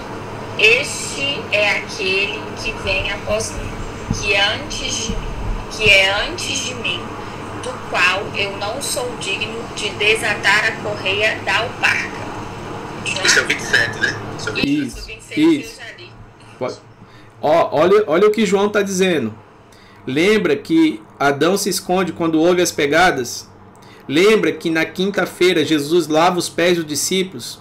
João está dizendo o seguinte: eu vou falar, começando a falar sobre os pés dele. Por que, que João começou falando dele pelos pés? João está dizendo o seguinte: esse aí, eu não sou digno de desatar a sandália dos seus pés. Eu não vou nem falar, eu vou começar pelos pés, porque pelas suas pisaduras nós somos sarados. Então eu vou começar por aqui. Aí pode continuar. Esse é o primeiro dia. Estas coisas aconteceram em Betabara, do outro lado do Jordão, onde João estava batizando. Continuar? Pode continuar. No dia seguinte, No dia seguinte, no dia seguinte, então aqui se trata do segundo dia. O primeiro dia, João fala sobre os pés de Jesus. No segundo dia, vamos ver. João viu a Jesus que vinha para ele e disse: Eis o Cordeiro de Deus que tira o pecado do mundo. Pode continuar. Este é aquele do qual eu disse: Após mim vem um homem que é antes de mim, porque foi primeiro do que eu. Eu não o conheci. Pode, pode ir, pode ir. E eu não o conhecia, mas para que ele fosse manifestado a Israel, vim eu, por isso, batizando com água. E João testificou, dizendo: Eu vi o Espírito descer do céu como pomba e repousar sobre ele. Eu não o conhecia. Só um minutinho descer aqui. E eu não conhecia. Mas o que me mandou a batizar com água, esse me disse: Sobre aquele que vires descer o Espírito e sobre ele repousar, esse é o que batiza com o Espírito Santo. E eu vi e tenho testificado que este é o Filho de Deus. Então, ó, no primeiro dia, ele fala sobre, as, sobre os pés de Jesus. No segundo dia, ele está dizendo bem assim: esse é o filho. Ele reconhece agora, dizendo o seguinte: olha, tá vendo esse aqui? É o Cordeiro de Deus. Então, o que a gente pega? De novo, as conexões. Quinto dia é o dia que Deus faz os animais. Jesus começa no, no quinto dia a tratar a Páscoa com seus discípulos. Ele vai cear ali com seus discípulos. E agora, João faz essa conexão também, dizendo: esse é o Cordeiro da Páscoa. Vamos continuar. Agora, o terceiro dia. No dia seguinte, João estava outra vez ali, e dois dos seus discípulos. E vendo passar Jesus, disse: Eis aqui o Cordeiro de Deus. E os dois discípulos ouviram, ouviram-no dizer isso, e seguiram a Jesus. Presta atenção. No primeiro dia ele fala sobre as, sobre as pisadas, sobre as suas sandálias, sobre os seus pés. No segundo dia, por isso que está escrito, no, no dia seguinte, aí ele vai dizer bem assim: esse é o cordeiro. Agora, no terceiro dia, ele vai dizer: agora depois de batizado, os discípulos viram e ele reafirma dizendo: seguem ele. Por quê? No terceiro dia? Porque no terceiro dia fala sobre a ressurreição de Jesus. Só dá para seguir a ele, nem os discípulos suportaram estar com ele antes disso. Mas depois disso, o terceiro dia, ele está dizendo o seguinte: ó, e os discípulos ouviram dizer isso e seguiram a Jesus. O cordeiro que se entrega na sexta, ele entregou a sua vida por nós. Passa-se o sábado no silêncio e no domingo a notícia da boas novas. E agora, como são formosos os pés daqueles que anunciam as boas novas. Deus, ele limpou a nossa vida e nos deu vestes novas através de Jesus. Por isso que Adão, ele correu para se vestir assim que ele caiu. E Jesus primeiro nos limpou, porque não adianta você colocar uma roupa se simplesmente você está todo sujo. Primeiro ele nos limpou e depois ele nos deu vestes novas. E o interessante é que quando ele lava os pés, ele tira o pó, porque havia uma legalidade sobre a serpente de comer do pó da terra, e ela agora rastejava. Então os pés seria alvo fácil. Porém, quando Jesus limpa, e ele está dizendo, Pedro, se você não deixar, ou seja, se você não submeter, você não tem parte comigo, ele está dizendo, sabe por quê? Pedro, esse, esse simbolismo, eu estou tratando sobre o pé do meu corpo, que é a minha noiva. E tem um detalhe, lá no Éden, ao mesmo tempo que a gente deu uma sentença para Satanás dizendo que você vai comer do pó da terra, eu também dei uma outra sentença, que era o seguinte: você vai ferir o calcanhar, mas a minha noiva vai te pisar a cabeça. Por que a minha noiva?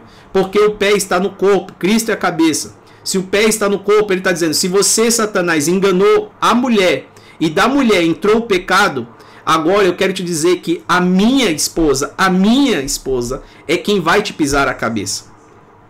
Se tudo começou quando você tentou a mulher, agora a minha noiva, ela tem legalidade e autoridade para pisar a cabeça. Amém? Mais alguém queira contribuir? Só complementar esse seu texto, que tem Gênesis 3, 15, para que quem está na audiência possa confirmar lá. Pode ler, Cadinho, por favor. Não, só é, porém inimizade entre ti e a mulher, e entre a tua descendência e o seu descendente. Este te ferirá a cabeça e tu te ferirás o calcanhar. Só a título de. Você citou o texto de Gênesis, mas aí, como não citou o versículo e o capítulo, né, o capítulo e o versículo, para que a audiência possa estar confirmando lá e vendo que tem toda uma, uma correlação e nesse sentido, mas só contribuir citando o versículo, o capítulo versículo. Amém, amém. Então, vamos, eu vou, eu vou deixar então pra gente continuar no, na próxima, porque aí tem os agradecimentos aqui, tem a sala que o Cardini vai abrir agora, que vai falar, se não me engano, sobre a Páscoa, a libertação. Tem o pastor Brinco aí, o pastor Osmar, a galera que tem salas aí também. Depois, na sequência, eu vou pedir para, se o Thiago tiver por aí também, louvar o hino, Tércio, fica à vontade aí, os irmãos. Só agradecer, cara. Só agradecer. Só agradecer mais uma, um sábado de ensino, onde aqui a gente pode receber muito de Deus através da sua vida, através desta sala maravilhosa aí. Eu só posso agradecer. Louvado a Deus pela vida de vocês. Só agradecer também, Jean. Obrigado, viu? Obrigado por esse transbordo aí. Obrigado por ser esse instrumento de Deus, esse tempo. E com certeza esse é um propósito de Deus. Ah, sempre quando você sabe disso, sempre que Deus se levanta, como essa voz, né? Eu sempre digo que toda vez que Deus levanta uma voz, assim como levantou, você citou aí Elias, João Batista, qualquer profeta, existe uma, existe uma oposição contra a voz, né? Toda vez que Deus levanta a cabeça, vai falar a uma oposição.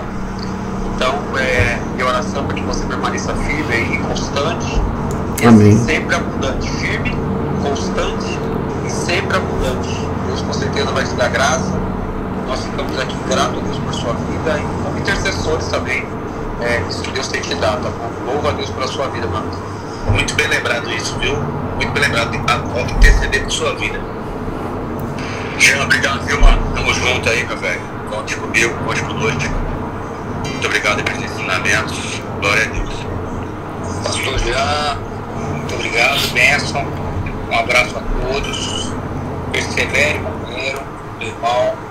Persevere nessa, nessa luta e nessa objetivo de levar o Evangelho eh, com clareza. E isso é muito bom, eu sempre perceber aqui no Clube uma bênção mesmo. Ontem, sexta-feira, mas o domingo está chegando. Né? Hoje, sábado, o domingo está chegando.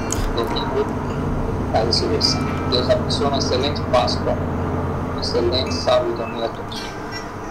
Glória a Deus. Eu também louvo a Deus pela vida. Eu falei que eu sempre falo isso. Eu baixei um aplicativo e ganhei uma família. As- Só para a galera da, pra galera da sala, uma sala maravilhosa. uma, uma chave como reflexão, viu? Eis aí o coelho da Páscoa que tira o cordeiro do mundo. Nunca foi sobre o coelho, mas tudo sobre o cordeiro. Amém. Amém.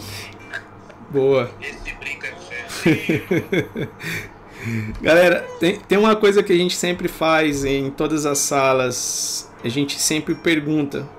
Eu sei que tem uma, tem uma rotatividade, isso aqui é como uma rádio, mas você que está acompanhando até aqui, você que está afastado, que caiu aqui, ou você que foi convidado por alguém e você quer reatar essa aliança com Deus. Nós vamos liberar a mãozinha. Aí você faz como sinal.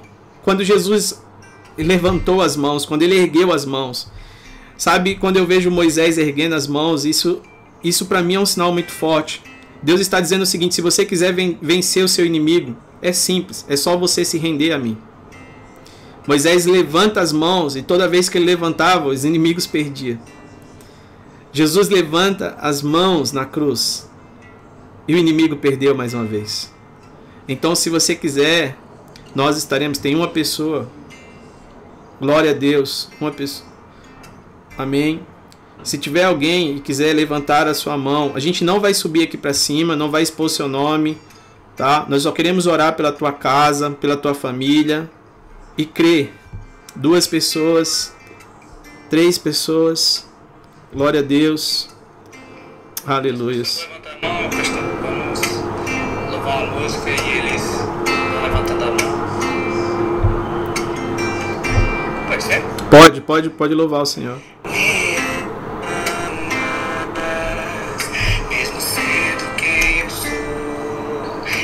Braços me recebeu,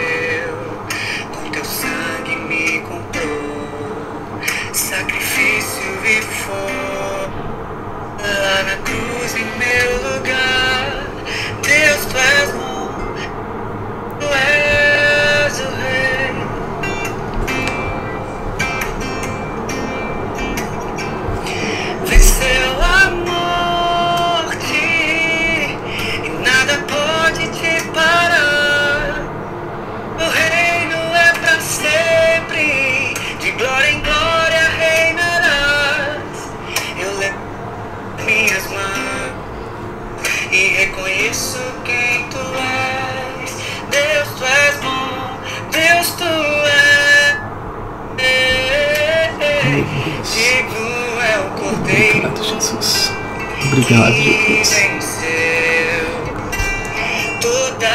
Quatro pessoas. Aleluias. A festa nos céus.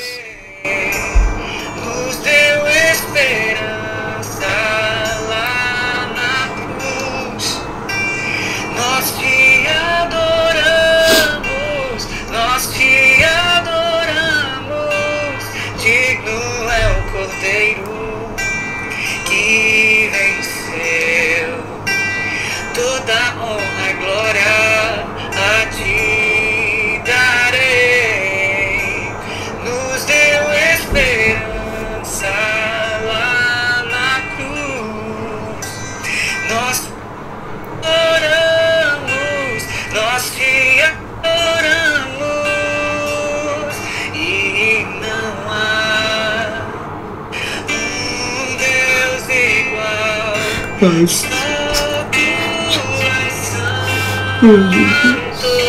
Tu és bom, Pai. Tu és bom, Pai. parar. Era mandar choro, canta poder lá, me mas. foi não há. E Obrigado, Jesus. Obrigado, Deus Jesus. Obrigado, e nem a morte, e nem a morte Oh, Jesus.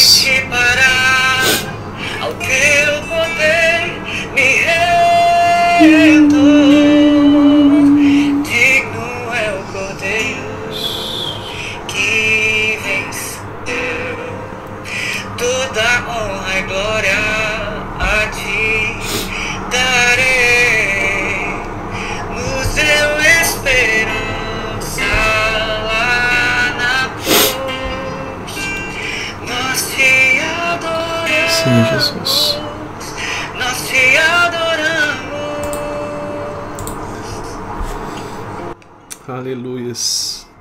Sabe? Eu vou insistir pela última vez. Se você quer entregar a sua vida a esse Jesus, que loucura foi essa de dizer que vai vir ao mundo? Que homem é esse? Que diz que vai vir ao mundo e veio, disse que ia morrer e morreu, e disse que voltará.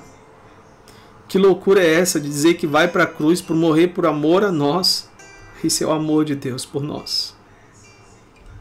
Que deu o seu próprio filho para que o domingo chegasse sobre a tua vida.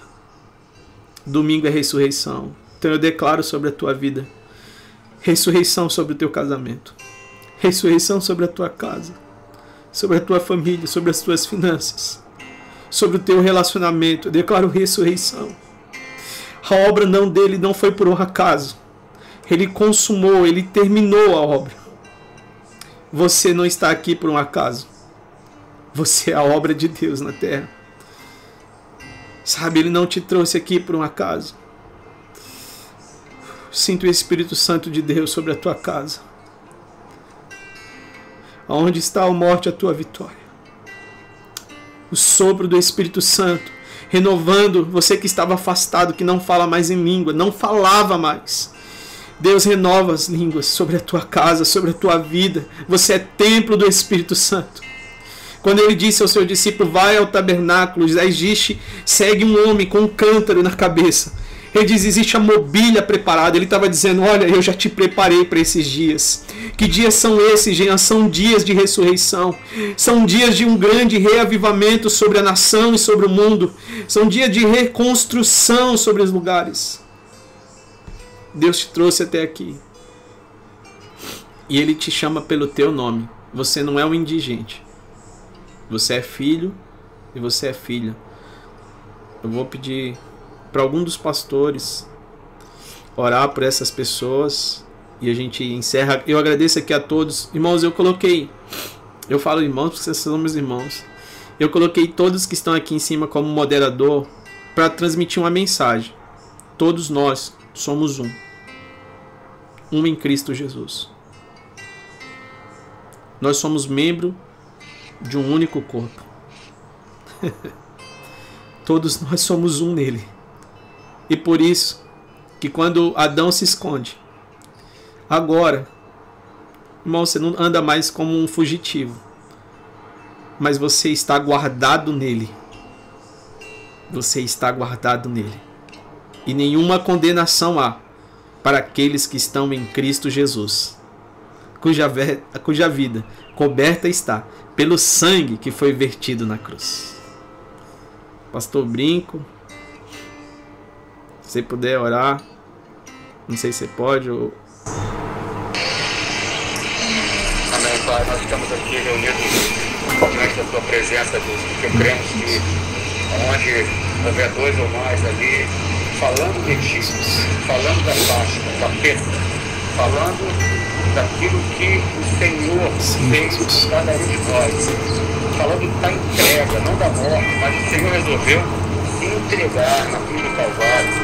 Naquele madeiro, Senhor, o teu sangue foi derramado, E assim como em Êxodo, o sangue do Cordeiro colocado nos umbrais, no Novo Testamento, já pela graça, personificação da presença de Cristo, o mesmo sangue, mas agora do Cordeiro de Deus, do Cordeiro que tira o pecado desse mundo, foi derramado também nos umbrais do madeiro da cruz, para que todos nós possamos agora adentrarmos a nova Jerusalém. Esse é o plano de salvação. O plano de salvação de Cristo na nossa direção, o plano de salvação de Deus. O plano que enganou o próprio diabo, o plano que nos religa novamente, o plano que nos possibilita novamente a nossa intimidade e relacionamento com a Abba Pai. Sim, Jesus. A sua palavra nos garante essa ponte. Colossenses 13 diz que o Senhor, Ele nos libertou do império das trevas e nos transportou para o reino do Filho do seu amor. Hoje nós estamos, Deus, experimentando a vida eterna em Cristo Jesus, porque somos um, um só. Assim como o pastor Jean aqui nos explicou com tanta, com tanta eficácia, com, tan, com, com, com tantas palavras cirúrgicas, Deus, que é necessário que nos tornemos um com Cristo Jesus, para nos tornarmos também coerdeiros com os filhos de Deus, para que assim possamos experimentar somente uma morte só, Deus. Porque agora nós estamos em Ti.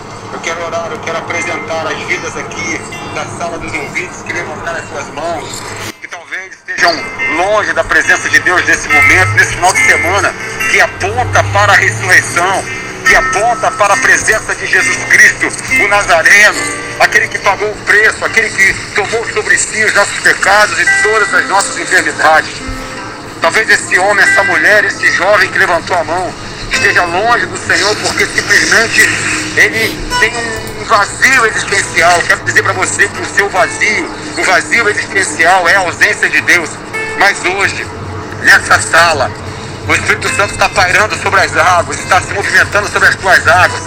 E Deus está dizendo hoje na direção da tua vida: haja luz naquilo que está sem forma, haja luz naquilo que está vazio, haja luz naquilo que está enfermo, haja luz naquilo que não tem sentido, porque Cristo em nós, a esperança da glória, Ele é tudo em todos. E você que levantou as suas mãos, você agora está